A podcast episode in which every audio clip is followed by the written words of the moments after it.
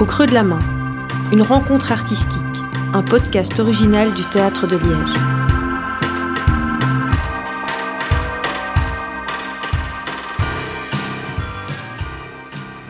Bonjour à toutes et à tous. Aujourd'hui, c'est un podcast un peu particulier que j'ai le plaisir de partager avec vous, car j'ai eu la chance d'échanger avec Tiago Rodrigues, donc cet artiste portugais qui est à la fois dramaturge, metteur en scène, acteur, auteur, directeur du Théâtre national de Lisbonne, et qui était donc présent euh, à Liège en octobre dernier, car on accueillait deux spectacles, Sopro et By Art, et d'ailleurs ce sont les deux derniers spectacles que nous avons pu présenter au public avant la fermeture provisoire euh, du théâtre. Et donc nous vous proposons le partage de cette rencontre qui fut, vous l'entendrez, riche, généreuse, et j'ai commencé par lui demander euh, ce qu'il pensait, son point de vue sur la citation euh, de saison du théâtre de Liège que, je vous lis maintenant. Il y a plein de fleurs là-bas, là où c'est clair, pourquoi tu marches où il fait noir? Et donc, euh, je vais simplement demander ce que ça lui évoquait. Ça m'évoque travail artistique, recherche, mais pas seulement. toutes les activités humaines qui ne sont pas évidemment efficace, mais qui euh, travaille euh, à l'essentiel de l'être humain. Euh, l'éducation, par exemple. tout ce que on a du mal à mesurer, mais qui a, voilà, en valeur, en une force, une puissance euh, telle qui peut-être c'est à cause de ça qu'on n'a pas encore arrivé à trouver des, outils pour euh, ce qui nous fait euh, bouger en tant que en tant qu'être et pas seulement en tant qu'espèce, tu vois, ce qui nous fait bouger au-delà du biologique, mm. même si parfois c'est essentiel aussi pour le biologique, mais ce qui nous, ce qui nous, ce qui anime nos esprits, qui, qui nous inquiète, qui la curiosité euh, qui, qui, qui, qui, qui, nous excite. Euh, tout ça est, est, attaché à une dimension invisible de la vie. Euh, si tu demandes à quelqu'un qui sait qui va mourir de faire une liste, normalement c'est une liste de choses invisibles. Et, euh, et à ce moment-là, on se, on se, rend compte d'une forme très euh, euh, palpable, en fait, de, de l'importance de, des choses qu'on ne peut pas vraiment saisir, euh, et, mais qui, qui, qui, sont les plus importantes pour, pour nous. Mm. et ces choses-là, elles se, elles se recherchent et elles se vivent là où c'est moins clair. où c'est plus complexe, où, parfois c'est sombre, mais pas sombre nécessairement triste ou tragique, sombre parce que pas toujours évident, pas toujours facile à comprendre et surtout pas facile à mesurer. Thiago nous a parlé de ce qui crée du lien pour lui, de son rapport au spectacle, aux objets et de ce qu'il appelle l'invisibilité. Les chaises, la nourriture, le, les choses à boire, les livres même en tant qu'objet, le, les tapis, les rideaux, ça sert seulement à, allumer des choses invisibles. Alors moi j'aime bien la nourriture, j'aime bien les théâtres en tant que bâtiment, j'aime bien les, les, chaises où le public euh, s'assoit, les murs en bois, tout ça, j'adore ça. Euh, les costumes, c'est des choses, c'est des, objets que j'adore, mais parce que ce sont des objets inflammables. Euh, ils ont de l'essence. Euh, ils allument ces choses invisibles qu'on recherche. Euh, voilà. Et, et, alors, c'est ça, je pense qu'avec les spectacles, c'est la même chose. J'adore les spectacles, pas seulement ceux que je fais, mais j'adore les spectacles que, que, qui me touche, bien sûr. Il y a des spectacles que je déteste aussi. Mais j'adore en principe, je suis ouvert à aimer un spectacle, plus qu'aimer, à adorer un spectacle, euh, mais parce qu'il allume mm. des choses invisibles en moi, dans les autres, et surtout partager à une assemblée humaine qui, qui, qui sont essentiels pour moi. C'est des outils qui servent à quelque chose. Alors, tu t'aimes aussi les outils. Tu vois comment, comment menuisier peut aimer ses outils, mais vraiment aimer, parce qu'il raconte une histoire, parce qu'il y a euh, une sagesse, une transmission, une, une patrimoine euh, qui, qui dans, dans, voilà, dans, dans, dans ces outils-là qu'il peut regarder, dans le fer, le bois qu'il utilise pour molder euh, les choses, pour participer au monde. Alors moi, j'aime bien les théâtres. Hein. Aujourd'hui, ici, au Théâtre de Liège, euh, l'équipe de techniciens, une partie de l'équipe de techniciens du Théâtre National est arrivée. La première chose que j'ai fait, venez voir comment ils ont fait la récupération du bâtiment euh, avec du bois et avec ces sièges-là dans ce bâtiment ancien, mais aussi des parties. Ils ont regardé le bâtiment et les murs, complètement passionnés. Mm-hmm. C'est parce que c'est un bâtiment et des murs qui sont inflammables dans ce sens-là de, ils, aident à, ils sont combustible, essence pour quelque chose de, de invisible, très important. Alors, on a besoin du visible parce qu'il nous permet d'accéder à l'invisible. On ne peut pas accéder à l'invisible, au, moins je ne sais pas comment accéder à l'invisible qui me touche, qui me, qui me nourrit, euh, intellectuellement, mais aussi spirituellement. Euh, je ne sais pas comment l'accéder sinon à travers le visible. Le théâtre, par exemple, la littérature, mais aussi euh, la nourriture, les conversations comme ça. Nous avons aussi parlé de son rapport à la musique. Qu'est-ce que Thiago Rodriguez écoute le matin au réveil? En fait, c'est la première chose que je, que je fais la plupart de mes jours. J'essaie que, que la journée se, se euh, commence avec de la musique. Aujourd'hui, je pense que c'était Niels Fram, un pianiste euh, hollandais.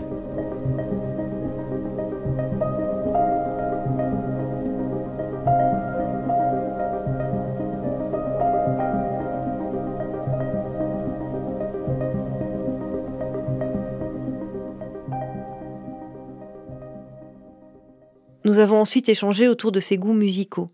Qu'est-ce qui le nourrit musicalement? Quel est le lien qu'il entretient entre la musique et son processus de création?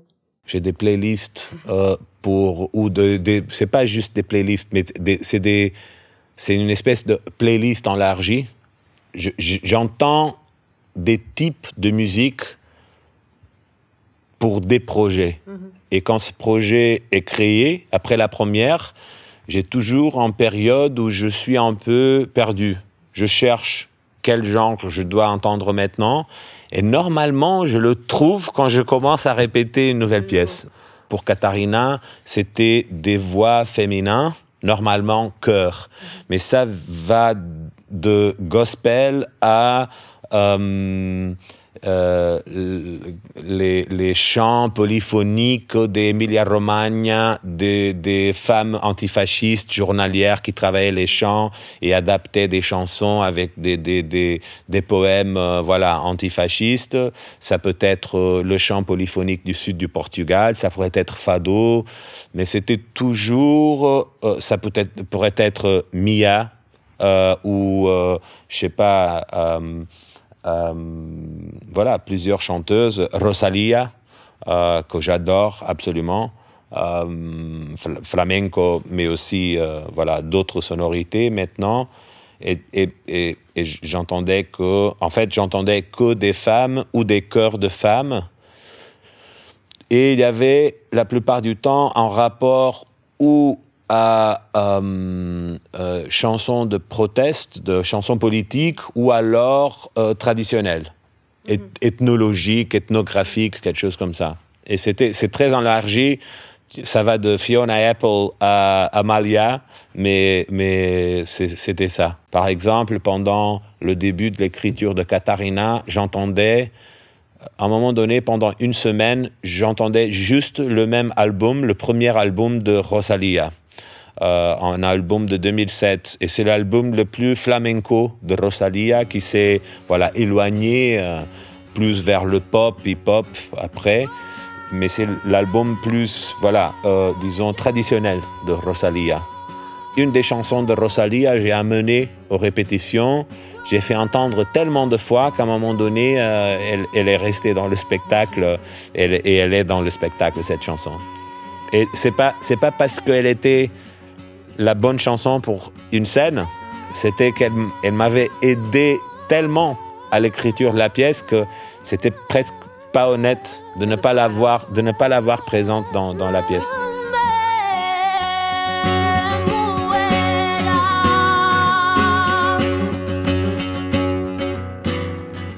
Thiago m'a parlé de ses habitudes quotidiennes et de l'influence de l'environnement dans lequel il se trouve sur son travail d'écriture. Il y a des, projets qui me demandent du thé des projets qui me demandent du café. Le thé, pour moi, c'est une chose plutôt d'hiver, alors que la café, le café, c'est pour toute l'année. Je mhm. Je sais pas pourquoi. Euh, thé, l'été, il y a quelque chose qui ne marche pas pour moi.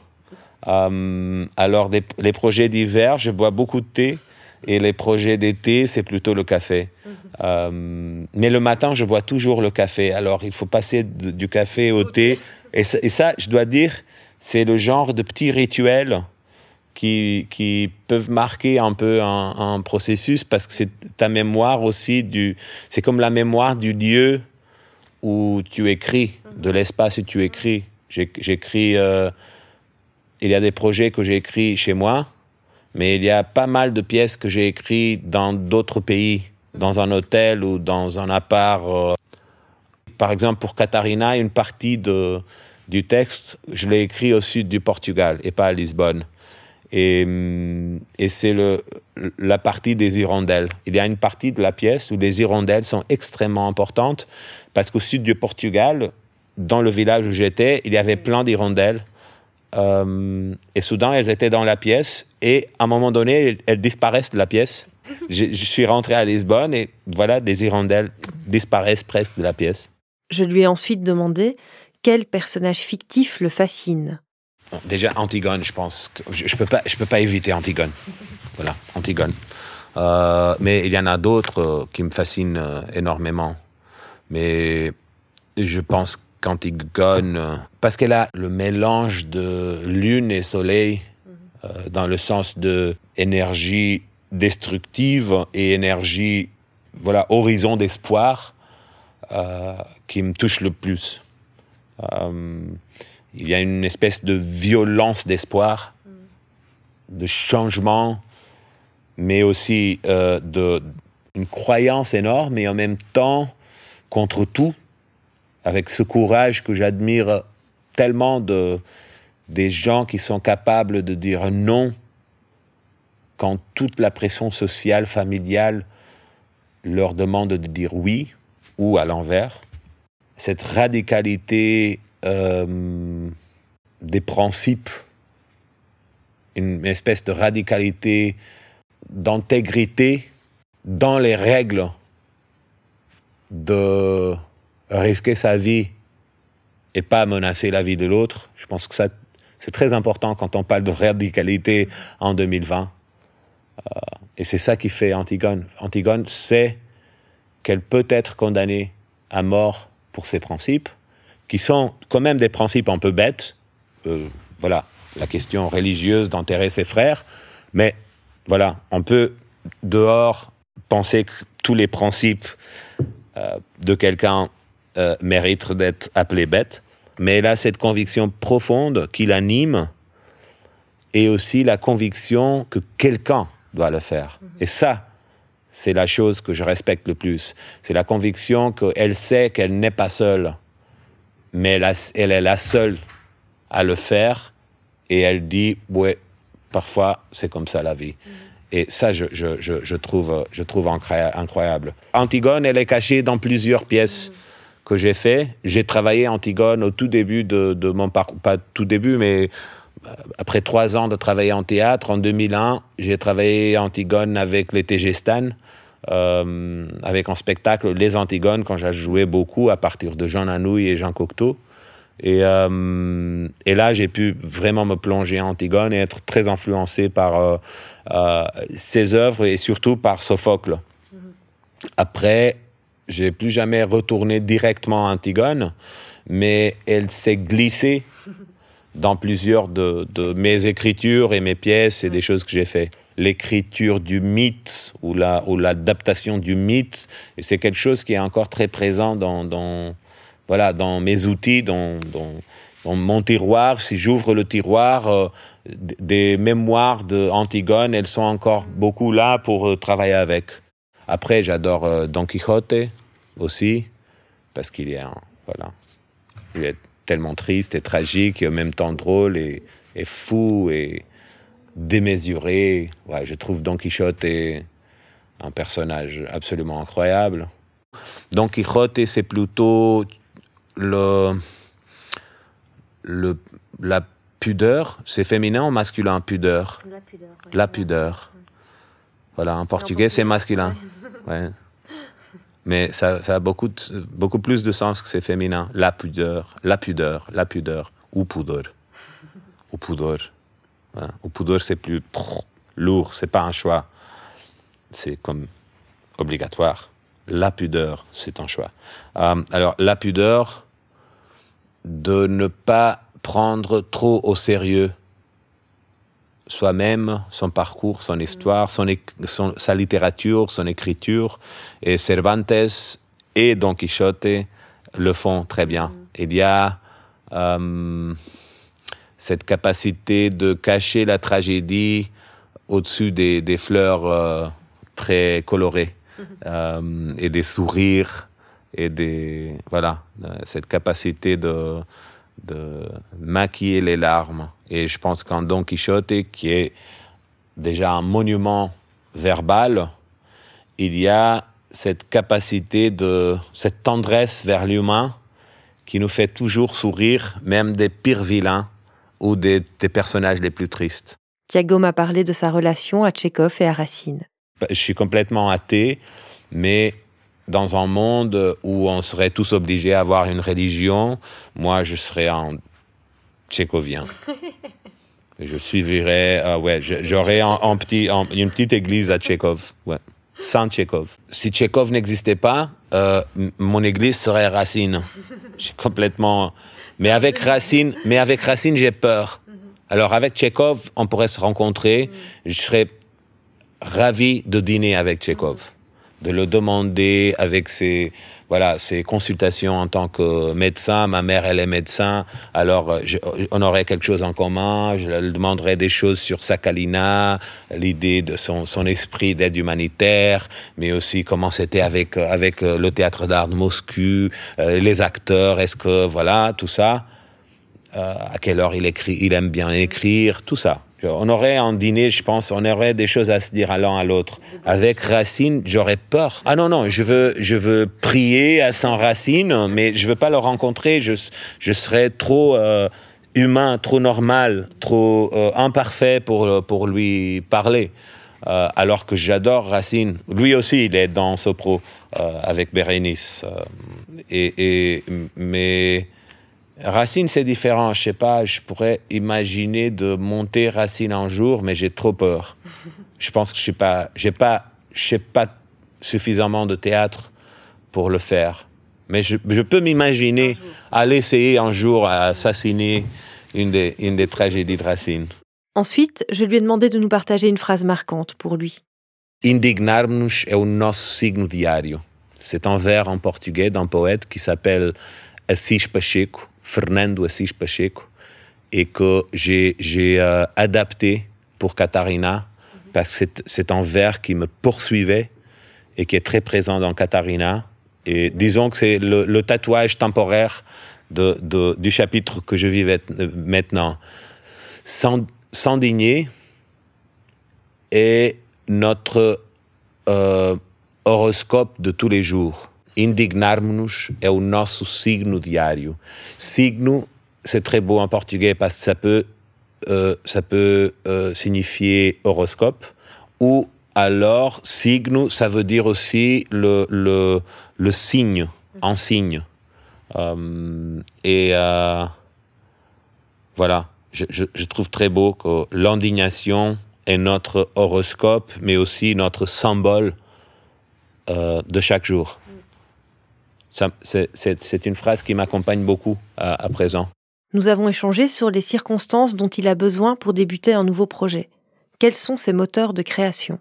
De plus en plus, je me rends compte que les créations, elles, elles, elles répondent à, hum, où elles, se, commencent à développer à partir d'une petite liste de circonstances.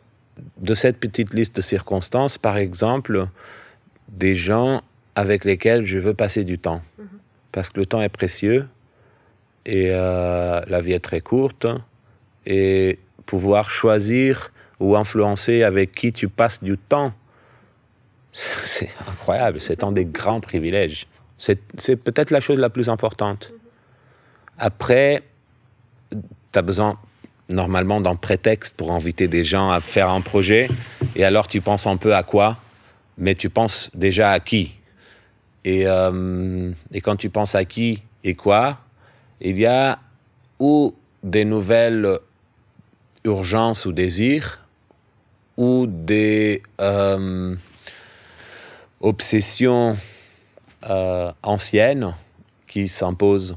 Euh, quelque chose as observé dans le monde et, et à laquelle tu veux t'adresser ou sur laquelle tu veux parler, euh, au même temps qu'il y a des gens avec lesquels tu veux passer du temps. Et ces deux circonstances, et après une troisième qui pour moi est très importante dans le choix de personnes et de sujets, ou de point de départ pour un projet qui est euh, qu'est-ce que je veux apprendre? Qu'est-ce que je veux, moi personnellement, qu'est-ce que je veux Je veux être apprentiste de quoi? Est-ce que je veux apprendre sur euh, théorie politique, populisme et fascisme, histoire du fascisme, euh, voilà, rhétorique et oratoire populiste du 21e siècle? Qu'est-ce que je veux étudier? Est-ce que je veux apprendre à cuisiner? Est-ce que je veux apprendre euh, des poèmes? Est-ce que je veux apprendre à travailler de cette façon? Parce que je sais que euh,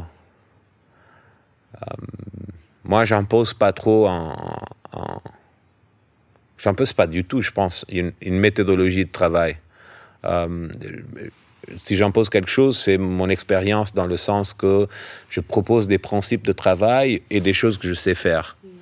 Euh, ou que je pense que je sais faire à peu près, mais surtout sur des choses que je ne connais pas trop. Alors je propose aussi qu'on se met d'accord d'apprendre à propos de quelque chose. Dans presque tous les projets, j'essaie d'avoir quelqu'un avec qui j'ai jamais travaillé.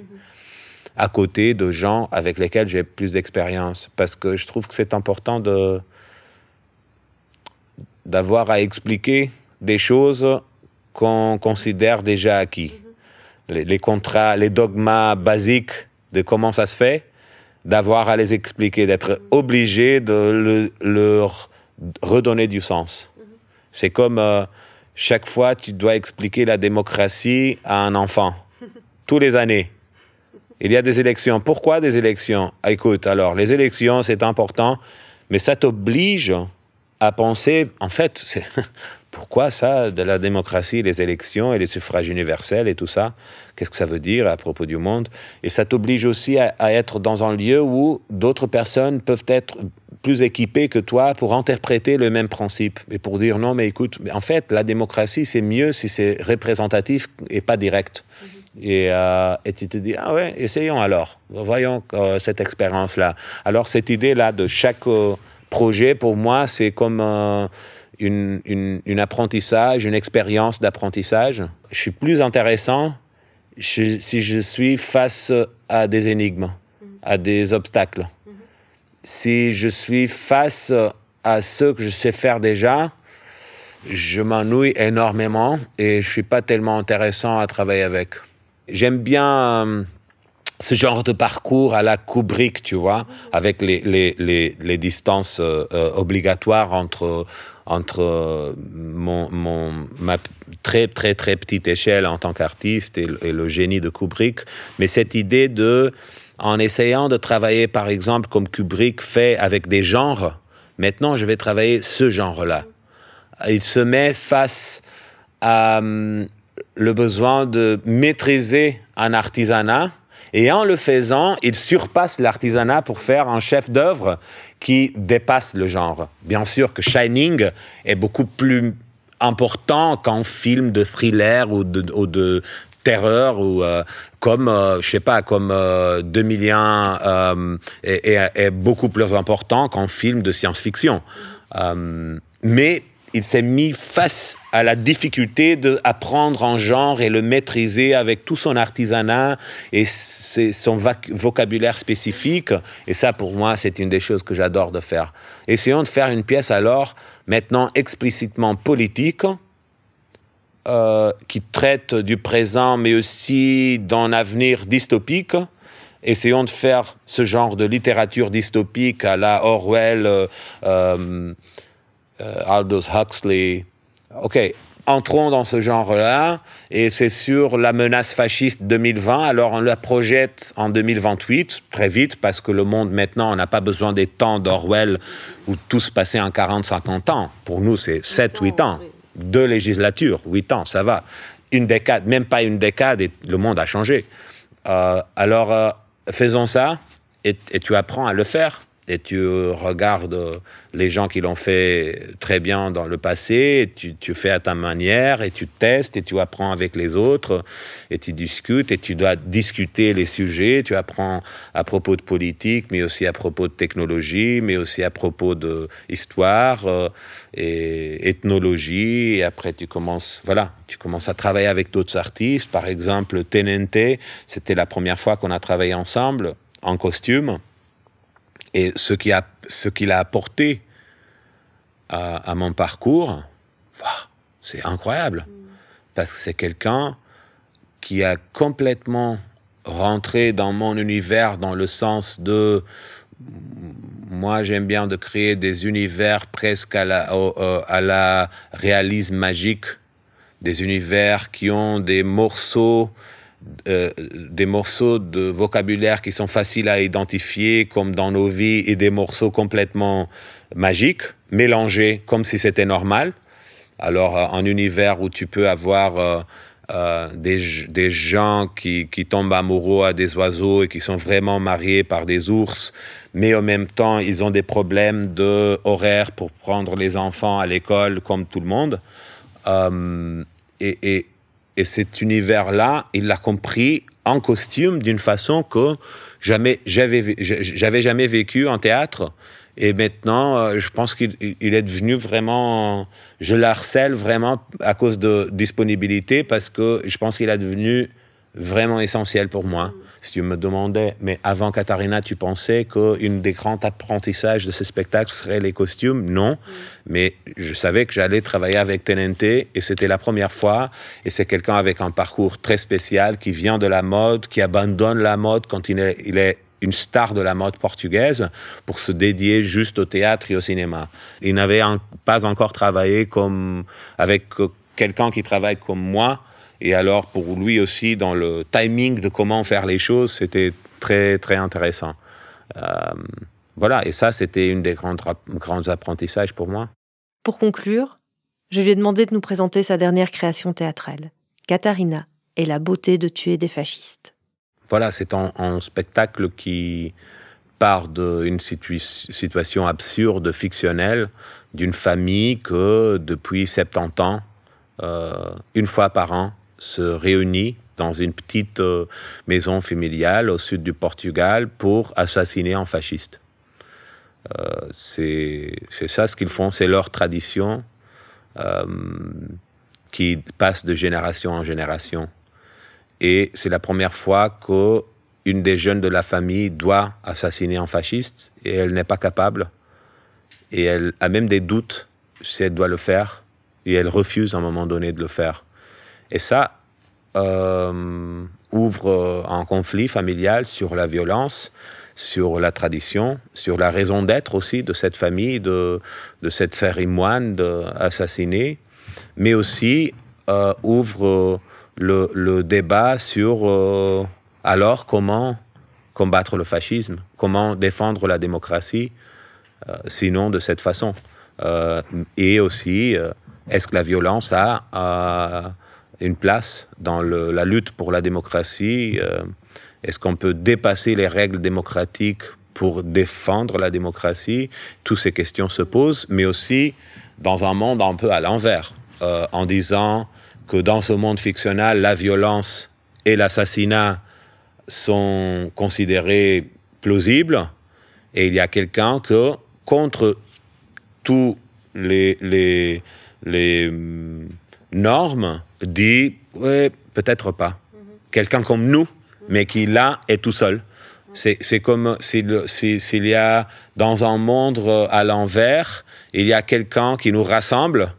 Cette personne ne sera pas la morale dominante, euh, mais elle doit défendre le même que nous, nous défendons. Mais pour nous, c'est facile. Nous sommes multitudes, nous sommes légions à dire non à la violence. Moi, je suis absolument contre la violence, mais je crois qu'il faut discuter la violence.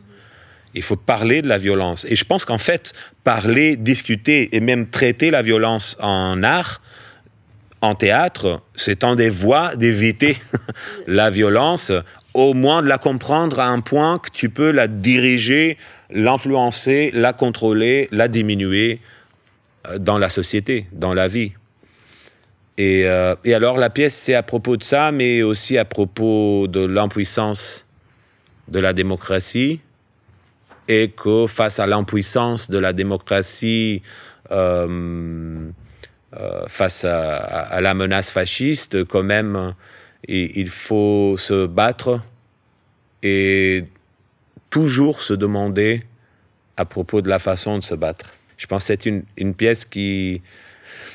Elle, peut rassembler que c'est une pièce qui va perturber seulement une partie du spectre politique, mais pas du tout. Je pense que ah, moi, ça me trouble beaucoup cette pièce quand je la vois, euh, et, euh, et, je pense que ça trouble, ça trouble, ça donne espoir et retire espoir et donne espoir et retire espoir. Et surtout, si je, dois faire une comparaison euh, pour quelqu'un, pour ces, tu vois, trois personnes en Belgique qui connaissent mon travail, comme toi, c'est c'est une pièce qu'au début, je savais, et je pense que j'ai réussi là-dessus, on a réussi collectivement, bien sûr. Je savais que je ne voudrais pas épaiser. Dans presque toutes mes pièces, même les plus tristes,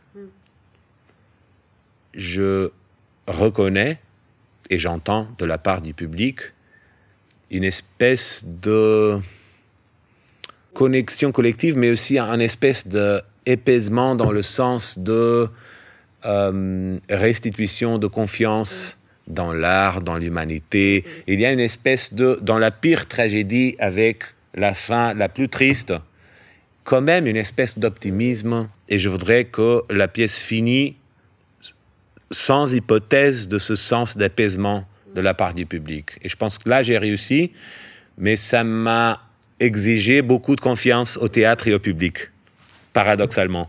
Parce que il faut que le public comprenne que ce n'est pas les gens qui font la pièce qui défendent certaines idées, surtout où se dirige la pièce, c'est les personnages de la pièce, mhm. c'est les vilains qui gagnent dans la pièce, c'est le mal qui gagne dans la pièce, parce que c'est une pièce dystopique. Mhm. Alors elle termine sans espoir, sans possibilité d'apaisement pour le public, mais elle nous a exigé à nous qui faisons la pièce, et elle nous exige encore, quand on la présente, une énorme confiance que le public est encore capable de distinguer la voix d'un personnage de la voix d'un acteur. Ça nous a exigé une énorme confiance dans un temps où la ligne entre réalité et mensonge, entre fiction et, réalité, entre aussi euh, jeu fictionnel et euh, message de WhatsApp, les lignes sont tellement croisées que pour, pour être euh, complexe et ambigu, comme je pense que le théâtre a le droit d'être, euh, il faut faire beaucoup de confiance au public. Le, public déteste à un moment donné le spectacle en étant, le, le plus il le déteste, le plus il applaudisse à la fin en remerciant l'opportunité d'avoir détesté tellement.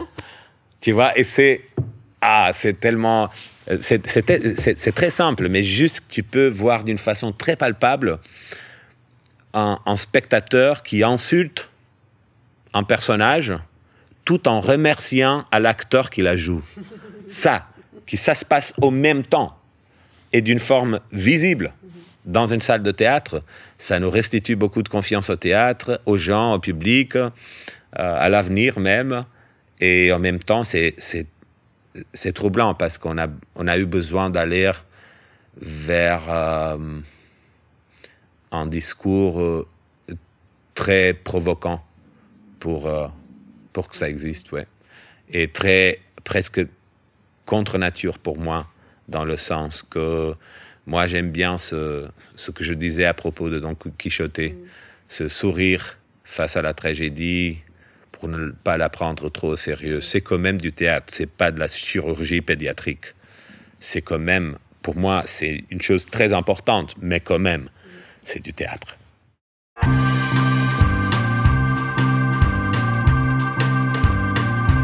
Nous vous avons proposé un podcast original du Théâtre de Liège Retrouvez-les sur les plateformes dédiées et sur nos différents réseaux. À très bientôt.